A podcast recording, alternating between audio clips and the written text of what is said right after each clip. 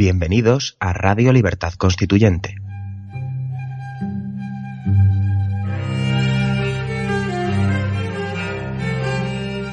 Están escuchando Sentido de la Revolución Francesa, un programa de la serie Nuestros Fundamentos. Presenta Adrián Peral Espina.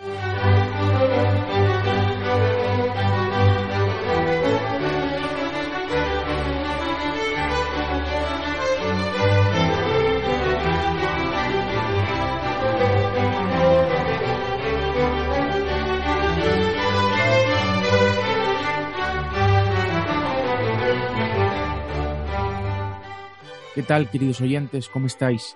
Soy Adrián Peral Espina y voy a comenzar un nuevo programa de nuestros fundamentos de Radio Libertad Constituyente, dedicado al libro primero de la obra de Antonio García Trevijano, Teoría Pura de la República, dedicado a la actualidad de la Revolución Francesa. La semana pasada terminé el capítulo de este libro primero dedicado, eh, denominado Revolución del Azar y la Fortuna, y hoy vamos a continuar con el curso de los acontecimientos, este capítulo dedicado al análisis del azar eh, mm, en los acontecimientos de la Revolución Francesa producidos hasta la huida del rey a en junio de 1791 suponía un parón en la narración de los acontecimientos. Con el programa de hoy lo que hacemos es reanudar esa narración que, como digo, ha sido detenida de los últimos programas para analizar cuál ha sido la influencia del azar en esos acontecimientos y también para eh, analizar mm, estos hechos que hemos descrito hasta ahora, pues eh, después de tantos acontecimientos, eh, merecía la pena parar un momento en esos acontecimientos para analizarlos. No penséis que los acontecimientos que han sucedido hasta ahora han sido los más interesantes, desde luego que lo han sido, pero lo que queda todavía es interesantísimo. Nos faltan, eh, no hemos hecho nada más que comenzar los acontecimientos de la Revolución Francesa. Y os sorprenderán, si os ha sorprendido algunos de los acontecimientos que hemos narrado, los que nos quedan por narrar son tan eh, interesantes como los que hemos narrado hasta ahora. Estoy, queridos oyentes, en la página 76 del libro primero de Teoría Pura de la República. El capítulo que voy a empezar ahora se llama así, desde Barents a la muerte de Luis XVI. Dice don Antonio, si la noticia de la detención del rey en Barents cayó como una bomba de racimo en la asamblea, el decreto que lo exculpaba con la idiota y perversa ficción del rapto fue la bomba retardada que en muy poco tiempo, un año, explotó en verdadera revolución política. Al parecer, el azar y la fortuna dejaron de ser factores determinantes de los comportamientos de los actores y de los hechos insurreccionales. Pero entre los historiadores del siglo XIX, solo Miñé consideró que la huida del rey fue el pistoletazo de salida a lo que llamó segunda revolución, la de la multitud contra la clase media, a diferencia de la primera, la del 89, a la que calificó de insurrección de la clase media contra las clases privilegiadas. Es decir, lo que, lo que dice aquí don Antonio es el análisis de Miñé, que considera que la primera revolución, la del tercer estado, la de Sieyes, la, la, primera revolución, que una parte fue la revolución de los abogados, es la revolución de la clase media contra los privilegiados, contra la aristocracia. Pero fuera de juego ya la aristocracia, lo que lo que sucede a partir de la detención del rey en Barents es una segunda revolución en donde es la multitud la que se dirige contra la clase media. Dice don Antonio que este fue el primer y mejor diagnóstico, aunque elemental, de los efectos causados por los acontecimientos voluntarios y hechos fortuitos. Es muy importante esa diferencia, ya lo vimos también en estos capítulos anteriores, en estos programas anteriores, la diferencia que hace don Antonio entre los acontecimientos que son fruto de la voluntad y los hechos fortuitos que tienen efectos que no son esperados ni siquiera por sus propios actores. Y aclara eh, don Antonio esto en el, a continuación en el libro. Dice, aunque la huida del rey fue voluntaria, los efectos revolucionarios los produjo la mentira del rapto, tras el azar de su detención y de su retorno a París como prisionero. Es decir, los efectos de acciones voluntarias no siempre son buscadas y pueden ser, claro está, azarosas como lo fueron. Y un ejemplo clarísimo es el de la detención del rey, que aunque el rey quisiera huir, él no podía prever ni su detención ni los efectos de su detención. ¿Y cuáles fueron? Pues que la Asamblea decretó que el rey no había huido voluntariamente, sino que había sido raptado y eh, llevado, sacado de las Tullerías contra su voluntad. A partir del, del día 26 de junio de 1791, en que el rey es encuestado por una delegación de la Asamblea, hasta las 13 horas del 10 de agosto de 1792, momento en que el presidente de la comuna insurreccional dictó a la Asamblea la suspensión del rey y la convocatoria de una convención, todo pareció transcurrir con la exacta cronología del antecedente consecuente y de la acción-reacción. Es como si aquel año decisivo hubiera sido tomado como modelo paradigmático y mecánico para la filosofía de la historia de Toynbee. Fijaros, aquí lo que dice don Antonio es que si hasta ahora el azar de los acontecimientos había jugado un papel clave, provocando eh, mm, provocando reacciones y hechos que no podían ser esperados, ni, ni siquiera mm, eh, que fuesen previsibles eh, como consecuencia de las acciones emprendidas por sus mm, protagonistas, lo que sucede ahora es lo contrario, porque dice don Antonio que ahora sí que, eh, digamos que está determinado el, el, siguiente, cada uno de los pasos de las secuencias de hechos que acontecen en la Revolución Francesa. Es como dice como si la cronología del antecedente y consecuente estuviese determinada. Habla aquí del hecho del 26 de junio de 1791. Quiero empezar la narración de estos hechos desde aquí. El 26 de junio es cinco días después de que el rey huyera de las Tullerías. Mm, el rey huyó de las Tullerías el 21 de junio. Fue detenido eh, al día siguiente en Barents. Tuvo que regresar a París detenido y mm, devuelto al Palacio de las Tullerías. Y ahí es, en el Palacio de las Tullerías, cuando una delegación de la Asamblea le interroga. Y tengo en las palabras literales pronunciadas por el rey a esa delegación de la Asamblea que quería leer porque creo que tienen un valor histórico importante. Y hasta aquí, y, se ve claramente cómo la Asamblea mm, mintió, ni siquiera el rey en la declaración que prestó para la Asamblea habla de rapto, ni de seducción, ni, ni de nada parecido. No dice que, que captan su voluntad, mm, ni que le convencen para huir, ni, por supuesto, de que le rapten. Dice Luis XVI a la delegación de la Asamblea. Los motivos de mi marcha son los insultos y los ultrajes que, me, eh, que recibí el 18 de abril cuando pretendí ir a San Cloud. Esto es cuando ya pretendió huir unos meses antes que eh, no le permitieron salir de las Tullerías porque lo que quería era una primera intentona de, de fuga. Como estos insultos quedaron impunes, creí, sigue Luis XVI, que no era seguro ni decoroso permanecer en París, y no pudiendo marchar públicamente, resolví hacerlo durante la noche y sin acompañamiento. Pero jamás tuve la intención de salir del reino, y le pillaron en Barents, que está a pocos kilómetros de la frontera ni hice concierto alguna alguno con las potencias extranjeras. Se refiere a, las a, Austria, a, Austria a, Leopoldo, a su cuñado, ni con los príncipes emigrados de mi familia. los hermanos del rey ya habían huido de Francia y estaban, mm, se le acusaba a estos emigrados de estar preparando un, una intervención violenta, una entrada en Francia para recuperar el poder de la monarquía que estaba en declive. Dice, pero jamás tuve la intención de salir del reino, ni hice concierto alguno con las potencias extranjeras, ni con los príncipes emigrados de mi, de mi familia. Mi alojamiento estaba preparado en Montmedy, cuya plaza, cuya plaza había elegido porque está fortificada, porque encontrándose cerca de la frontera podía oponerme a toda clase de invasiones.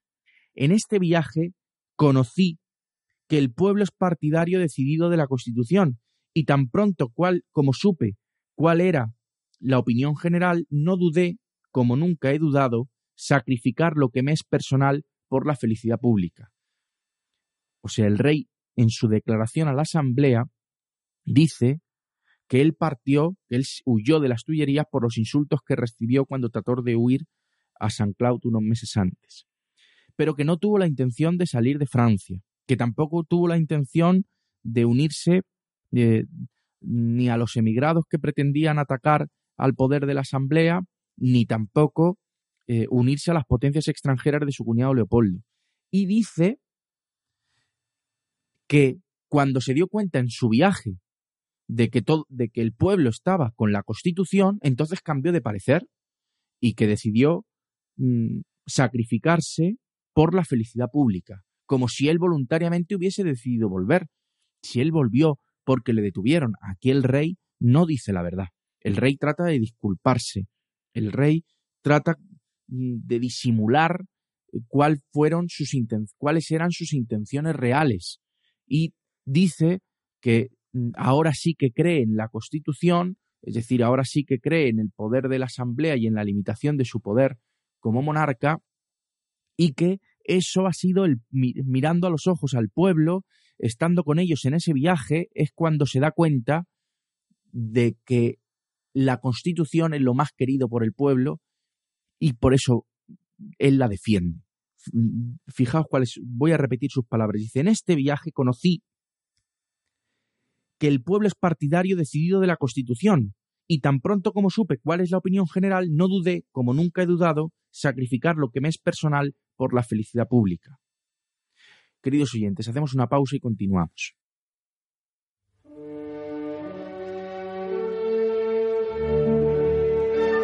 Estrenamos nueva web www.mcrc.es desde ella podrás acceder a todos nuestros contenidos, diario, radio, televisión, hoja de afiliación. Interactúa con nosotros con el nuevo botón Iniciativas para la Acción. Cuéntanos tu propuesta para ayudar al MCRC en sus objetivos. Colabora con el MCRC activamente. Entra en la web, dinos a qué te dedicas, qué labor puedes desarrollar y nos pondremos en contacto contigo. Todo desde un solo acceso, todo desde www.mcrc.es. Ya estamos de vuelta, queridos oyentes. A estas declaraciones del rey añadió la reina María Antonieta que el rey, decidido a marchar con sus hijos, nada había que hubiera podido impedirla a ella seguirle y mm, alega que había demostrado desde hacía dos años cómo había seguido al lado del rey en circunstancias muy penosas. Bueno, pues es verdad que María Antonieta quizá en algún momento pudo haber huido antes, no cuando huyó con el rey en, en junio del 91. Es verdad que quizá podía haber abandonado al rey antes cuando las cosas se pusieron feas y es cierto que mm, María Antonieta, aunque pueda ser culpable de muchas cosas, acompañó a Luis XVI al cadalso. Le costó la vida. Fijaros, ¿cuál fue la reacción posterior a, cuáles fueron los acontecimientos posteriores. Nos dice eh, Alfonso de Lamartín en su libro Historia de los Girondinos que los Cordeliers, después de, esto, después de estas declaraciones del rey, enviaron a los, a los jacobinos un proyecto de representación a la Asamblea Nacional en la que se pedía la destitución del trono. El Club de los Cordeliers es uno de los pocos que eh, se manifiesta, se pronuncia a favor de la República. Son muy pocos los que en este momento, a pesar de lo que había hecho el rey, pedían la República. Con Dorset, mm, Danton, eh, el Club de los Cordeliers, ni siquiera, ya lo veréis, eh, mm, ni siquiera Robespierre en ese momento se muestra partidario de la República. Dice el Club de los Cordeliers, ya estamos libres y sin rey como el día que siguió al de la toma de la Bastilla, pero necesitamos saber si será ventajoso nombrar a otro. Creemos que la nación debe hacerlo todo por sí misma, o por agentes inamovibles elegidos al efecto. Creemos que cuanto más importante es un empleo, más corta debe ser su duración. Creemos que el trono, y especialmente el trono hereditario, es incompatible con la libertad. Os recuerdo que en España tenemos un trono hereditario. Prevemos que esta proposición va a tener muchos eh, detractores, pero no los ha tenido también la Declaración de los Derechos.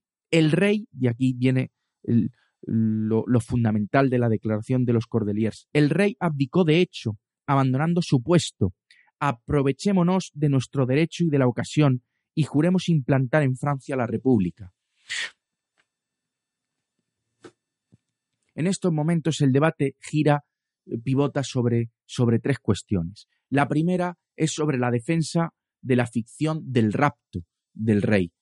Es decir, eh, vamos a analizar eh, qué diputados de la Asamblea se pronuncian a favor de que el rey haya sido raptado, es decir, de, de, decretar esa mentira oficial en contra de la realidad y es que el rey había huido voluntariamente vamos a examinar, bueno, ya lo hemos hecho en cierta medida, sobre la cuestión de la petición de la República. ¿Quiénes piden en ese momento la República para Francia? Y también vamos a examinar eh, la inviolabilidad del rey. ¿Quiénes se oponen en ese momento a la inviolabilidad del rey? ¿Qué argumentos se dan para defender la inviolabilidad del rey? Y eh, eh, qué argumentos también se oponen a esa, a esa inviolabilidad. Os recuerdo también, queridos oyentes, aunque sé que eh, no hace falta hacerlo para los que nos oís habitualmente, que nuestra constitución actual defiende la inviolabilidad del rey. Como la defendió, quizá eh, con más fuerza que el resto, Barnaf, que es el personaje eh, que cobra mayor protagonismo en este momento. Barnaf es el que defiende la ficción del rapto, es el que impulsa el decreto mentiroso que decreta, eh, el decreto mentiroso que acuerda que el rey no ha sido, no ha huido, sino que ha sido raptado, y el que consigue o el que defiende mm, en la asamblea que el rey debe ser inviolable. Por supuesto que Barnaz eh, mm, no se pronuncia a favor de la República, todo lo contrario, defiende el principio monárquico en el gobierno de Francia. Os voy a leer el discurso que dio Barnaf antes de que se aprobase, o el discurso que, mejor dicho, el discurso que pronunció, eh, sí, justo antes de aprobarse, de, de que se aprobara el decreto mentiroso del 15 de julio de 1791 que decretaba la ficción del rapto y la inviolabilidad del rey, dice Barnaf. No me extenderé exponiendo las ventajas del gobierno monárquico, pues habéis manifestado vuestra convicción estableciéndolo en vuestro país, y solo diré que todo gobierno, para ser bueno, debe contener en sí mismo las condiciones de su estabilidad, porque en otro caso, en vez de dicha, no ofrecería más que la perspectiva de una infinita serie de variaciones. Barnaf lo que quiere aquí es detener la revolución. Si es verdad que nuestro país está ocupado por una población inmensa, estos son los argumentos que da para defender la monarquía, si es verdad que hay en ella una multitud de hombres entregados exclusivamente a especulaciones de inteligencia, que traen consigo la ambición y el amor a la gloria, si es verdad que vecinos poderosos nos obligan a agruparnos para resistirlos, si es verdad que todas estas circunstancias son fatales e independientes de nuestra voluntad, es incontestable que el remedio solo existe en el gobierno monárquico. Habéis concedido al rey inviolable la facultad, habéis concedido al rey inviolable la facultad de nombrar los agentes de su poder. Tenía el poder ejecutivo el rey, aunque la constitución aún no estaba aprobada. Eh, se, se aprobó el 3 de septiembre, pero bueno, en fin. Pero habéis decretado la responsabilidad de estos agentes, para ser independiente el rey debe ser inviolable, y si hemos observado esta regla respecto a los individuos, también debemos observarla respecto al monarca. Es decir, Barnaf dice que el rey para ser independiente debe ser inviolable, y que como la responsabilidad de sus actos de gobierno la tienen los ministros, el rey tiene que permanecer sin mácula, tiene que permanecer irresponsable porque la responsabilidad de los actos del gobierno recae sobre los ministros. Y sigue Barnaf.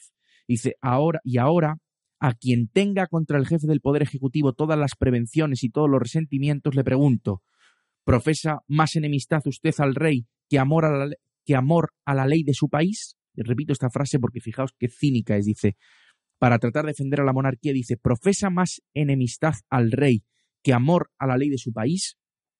Lo que pretende decir es que si usted ama la ley de su país, si ama la Constitución, tiene que amar al rey. Si ama la Constitución, que es eh, que, introduce la separación de poderes, si ama esa Constitución, tiene entonces que defender al rey. O sea, si usted defiende la República, esa es la manipulación burda de, de Barnaf. Si quiere usted la República es porque tiene más odio al rey que amor a la Constitución, que amor a la, a la ley. Sigue Barnaf diciendo, ¿cómo queréis la República en semejante nación? ¿No teméis que esta versatilidad del pueblo que hoy odia no venere otro día a un gran hombre? En eso tiene razón, porque después vino Napoleón. Veneración más peligrosa aún que el odio, porque la nación francesa sabe mejor amar que aborrecer.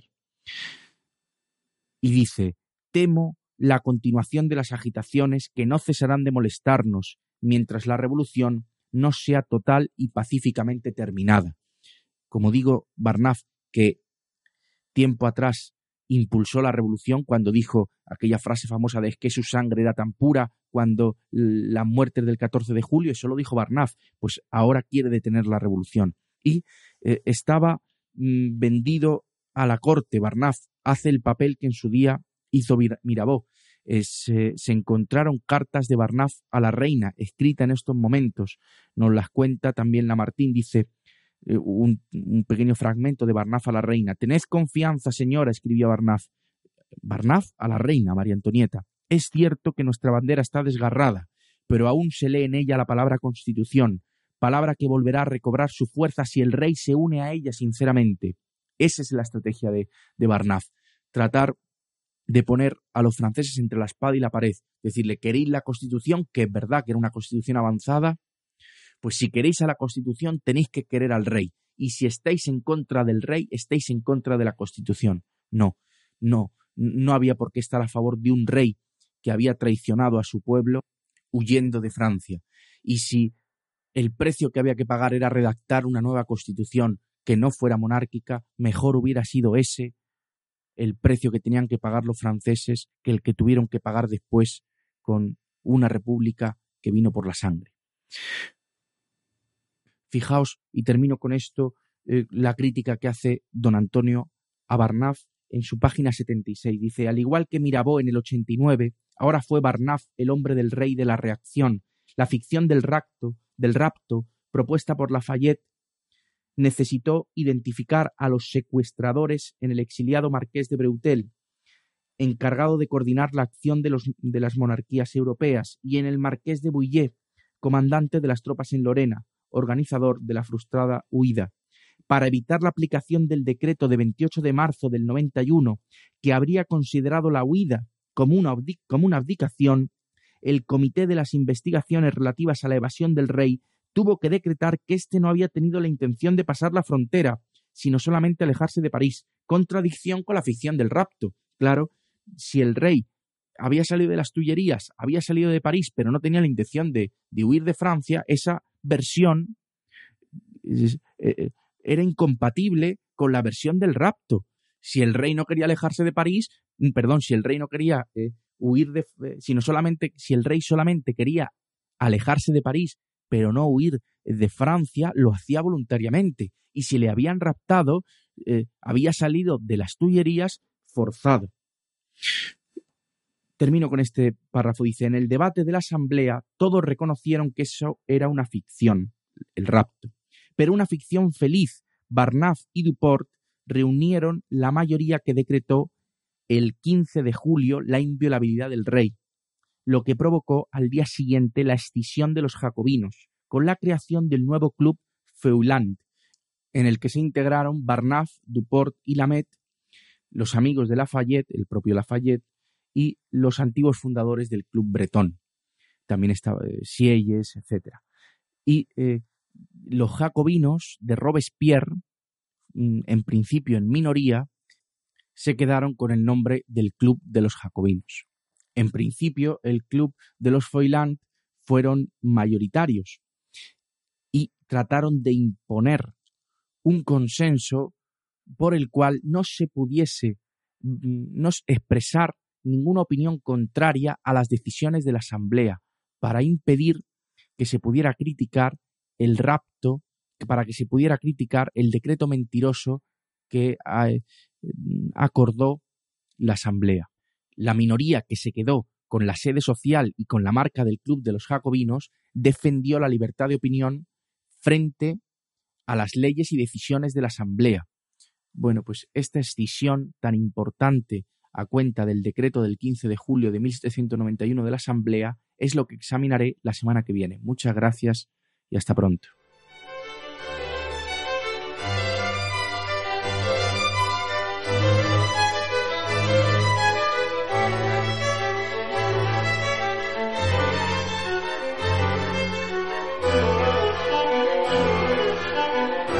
Gracias por haber escuchado nuestros fundamentos.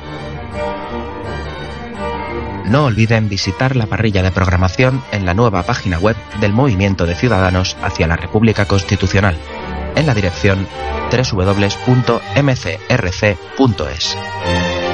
Radio Libertad Constituyente. La libertad viene en nuestra busca.